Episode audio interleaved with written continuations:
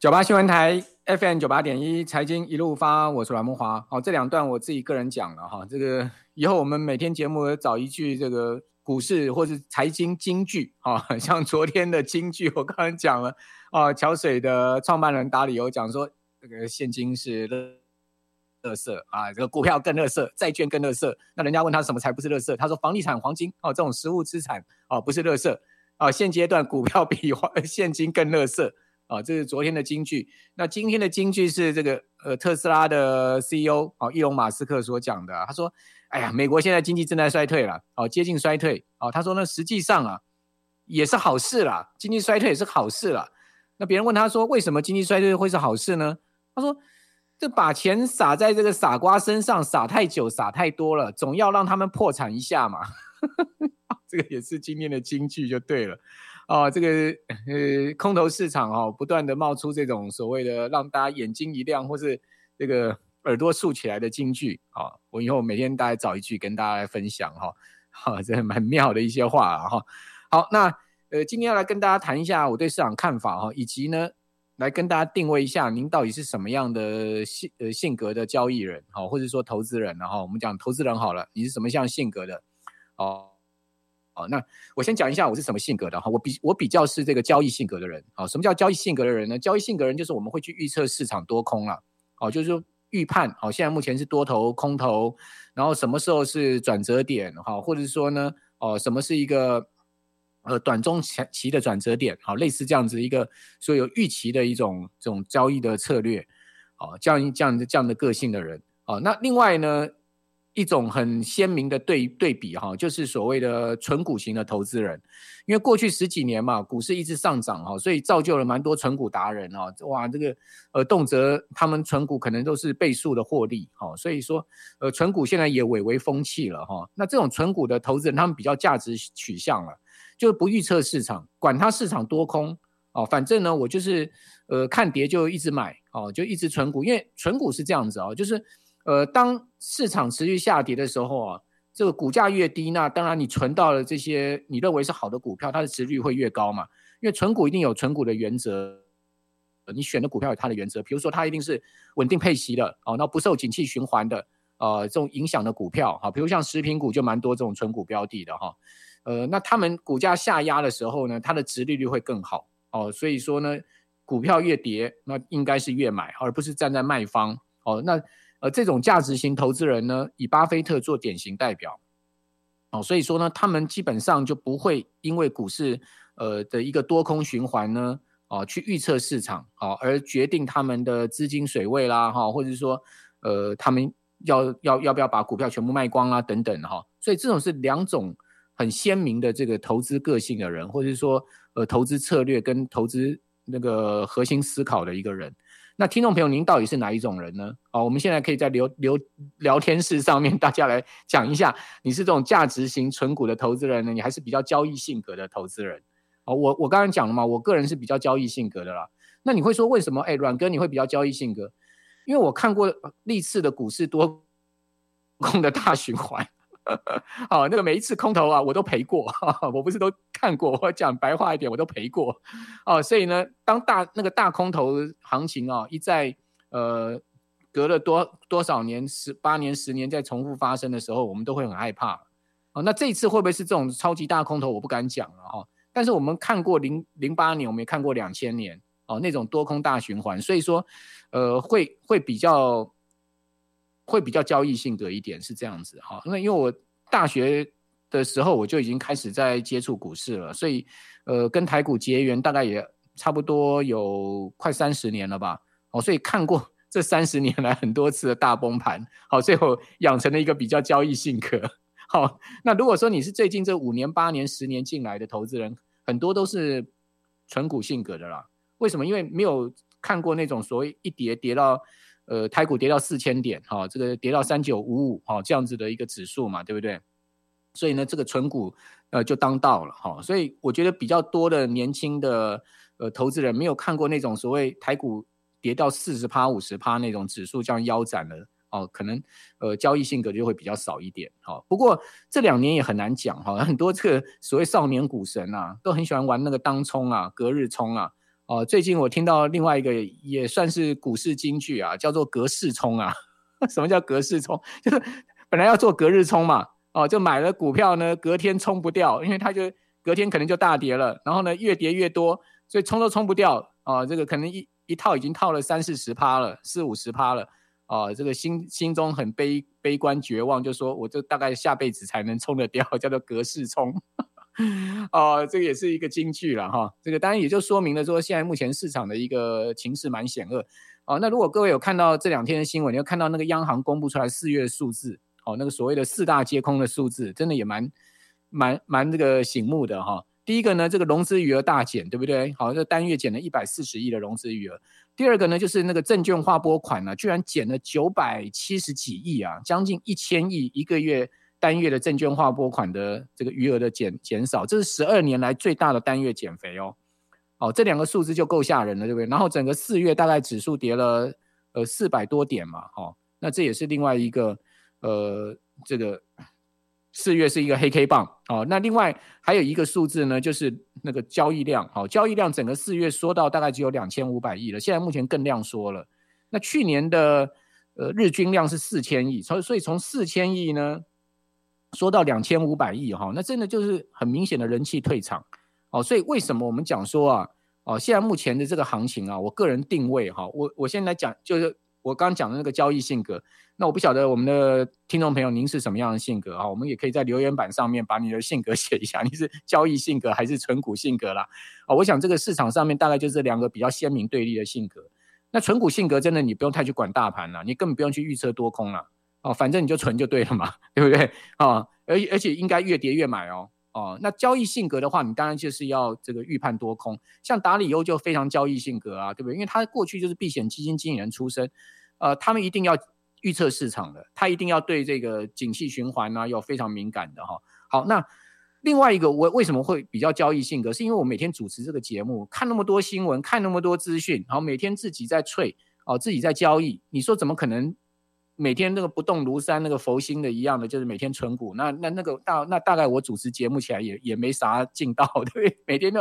反正看跌就一直买嘛，管他的，管他啊，多也是一样的，空也是一样的啊，哦，这个都都一样了，没差了哈。那这个大概大概我们听众朋友你听起这个节目也没什么味道了，是不是？所以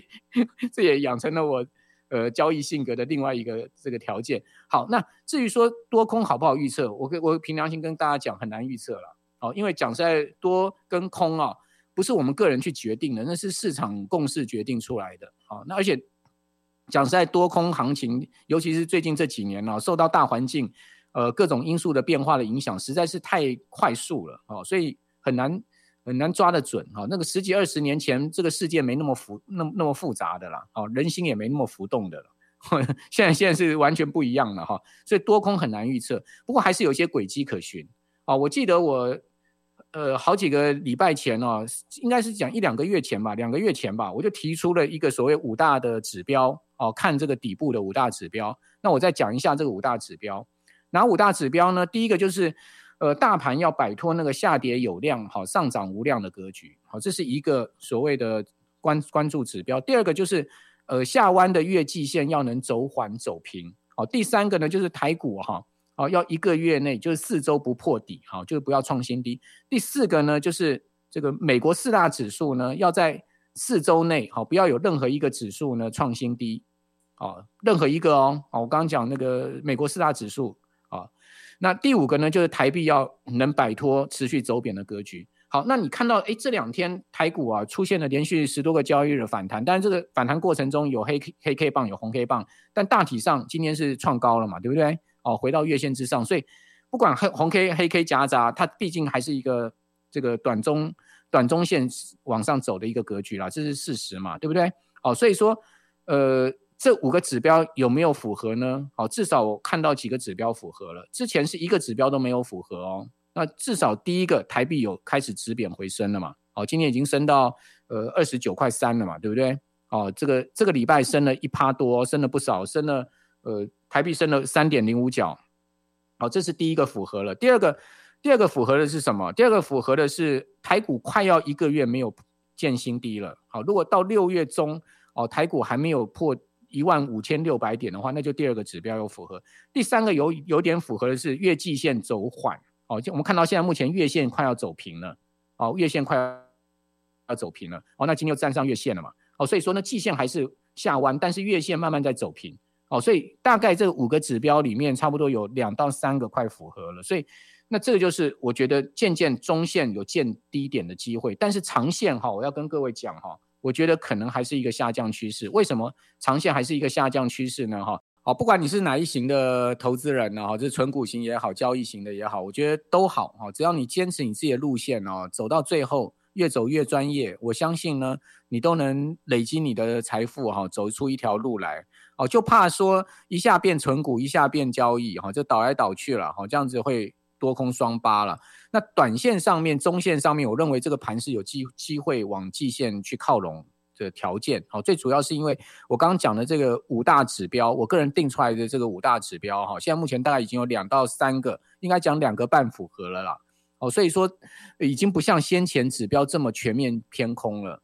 哦，我们刚刚讲央行那个四大皆空的数字是四月份嘛，那五月份这些。情况会慢慢的稍微和缓一点，因为毕竟你也可以看到指数从一万五千六百点已经上来，差不多有六百点到七百点的空间了，所以底部也垫出来了，那同时也站回月线了。那站回月线是一个重要指标，哦，那当然，呃，季线能不能站上去，我个人比较保留了，哦，但是站回月线就是它短线上已经是转强，而且是中线转强的一个很明显的讯号。那至于说长线为什么，我认为还是偏空哈，主要原因各位去看一下哈，这一波哈。台股从高点下来啊，它是月 K D 往下弯的角度非常的陡，而且现在目前开口非常的大，哦，再加上反弹没带量，哦，这代表市场信心不够，哦，所以这这几个原因呢，支持我长线上面仍然看的还是比较，呃，可能还是比较是偏空一点，哦，那美国股市也是一样的状况，哦，那这一波台股上市柜都跌破两年线嘛。那跌到两年线这么重大的一个关口上面，就两年来的平均成本上，它多少要反做一个终极反弹的啦。哦，这个是呃我们也可以理解的一个部分。哈、也就是说股票市场就像我在节目一直在跟我们的听众朋友、观众朋友报告的，就是它不会天天跌，就算是真的是一个大熊市、大空头，它也会跌跌涨涨、涨涨跌跌，它也会做一个终极反弹。只不过就是弹完之后，它可能后面还是趋势没有办法改变、扭转、往下掉。我们讲说。人类的这个历史，我个人认为啊，我们是活在一个线性的过程之中了。我个人比较宿命论哦，我不知道我们的听众朋友、观众朋友，您是不是这样子的个性啊？我是比较宿命论的。所谓宿命论是什么？宿命论就是我认为会发生的事情一定会发生的，就好像那个天能那部电影那样。所以我看的那部电影很符合我的心心情啊。哦，就是说，即使你能回到过去，你也不会改变现状啊。哦，改变这个历史啊。所以这个历史它会是一个。呃，所谓线性的过程，我们人就是不断的活，活在那个循环的过程之中就对了。换言之，会发生第三次世界大战，它就一定会发生了。哦，管你管你什么人出来，什么事情都不会扭转的。啊，两岸如果真的要发生台海战争，也是一定会发生的。这就是所谓的历史的必然。啊、这个是就是所谓我我个人比较宿命论的地方了。所以我觉得就是说。在这样的情况之下呢，好，那听众朋友，你可以不同意我的看法哈，我没有说大家一定要同意的，我看我只只是我今天有这个麦克风，有这个发言权，那你们可以在留言板上有这个写作权啊，好，我可以来谈谈你们的看法，好，所以说呃，大致上是这样子了哈，大致上呢，我的看法就是呃，这个趋势性是中长线的趋势性是不会被短线所改变的。哦，短线是中短线是走他们中短线要走的路，但中长线哦，大长线上面来讲，它是一个趋势哦，就我刚刚所讲的那个历史的必然了。好，那那短线上面为什么中线上面美股从礼拜三哈见一根小红 K 之后，礼拜四拉了一个大长红呢？而使得台股今天可以站回月线呢？最主要是最近哈这个市场在酝酿一种所谓跌升反弹的气氛哦，什么样的气氛呢？第一个就是。那个美国的这些上市柜公司的高级主管开始在买回他自家股票嘛，比如你最近看到那个星巴克的代理 CEO 哦，买进星巴克的股票，然后还有呢，就是这个基辛格哦，Intel 的 CEO 哦，也买进 Intel 的股票，所以有一千一百多个这个呃 C 呃这个高级主管哦，开始在买进自家股票，就是这讲美股了哦，美股的部分，那这个所谓买卖比现在目前是十倍。哦，就是买跟卖的力道哈，这些高级主管买跟卖的力道是十倍，哦，这是这是第一个酝酿，就是说，哎，你看到这些内部人都开始在买股票，所以股票大概已经差不多见底了哈。第二个呢，就是小摩说啊，这个今年美国企业实施库藏股的规模已经达到了四千两百九十亿美金，所以呃，小摩从这个数字，它也暗示说呢，哎，美股已经触底，好，已经接近触底，好，就是说这两个数字。哦，是市场现在目前正在酝酿的气氛，但它不是一个绝对关键的数这个事情。绝对关键事情就是美国联准会的会议纪要公布出来之后，哦，你可以看到市场气氛就改变了。那这个联准会的会议纪要为什么有这么大的威力？因为它已经它记载了这个联准会的官员认为说呢，在这个升息的路径上面不能那么死板，要保持一定的灵活跟弹性。换言之，它的暗示什么？暗示这个货币政策随时可以转转弯了。哦，也就是说不会像鲍尔说的这么死了。哦，一定要到年底升到所谓的中性利率的二点五了。哦，所以今天最新的消息就是说，美国银行哦出来的预测哦，他说呢，呃，如果美国的经济进一步恶化，哈，通膨降温，哦，通膨有持续往下掉的情况，但是经济同时又恶化，哦，联准会九月可能就会啊暂缓货币政策的收紧行动，就是结束升息了。这个说法其实跟那个亚特兰大联准分行总裁说法是一模一样。亚特兰大联准分行的总裁，我认为他绝对不是偶然发言，他一定也是整个沙盘推演过的哈，就是说整个联准会里面内部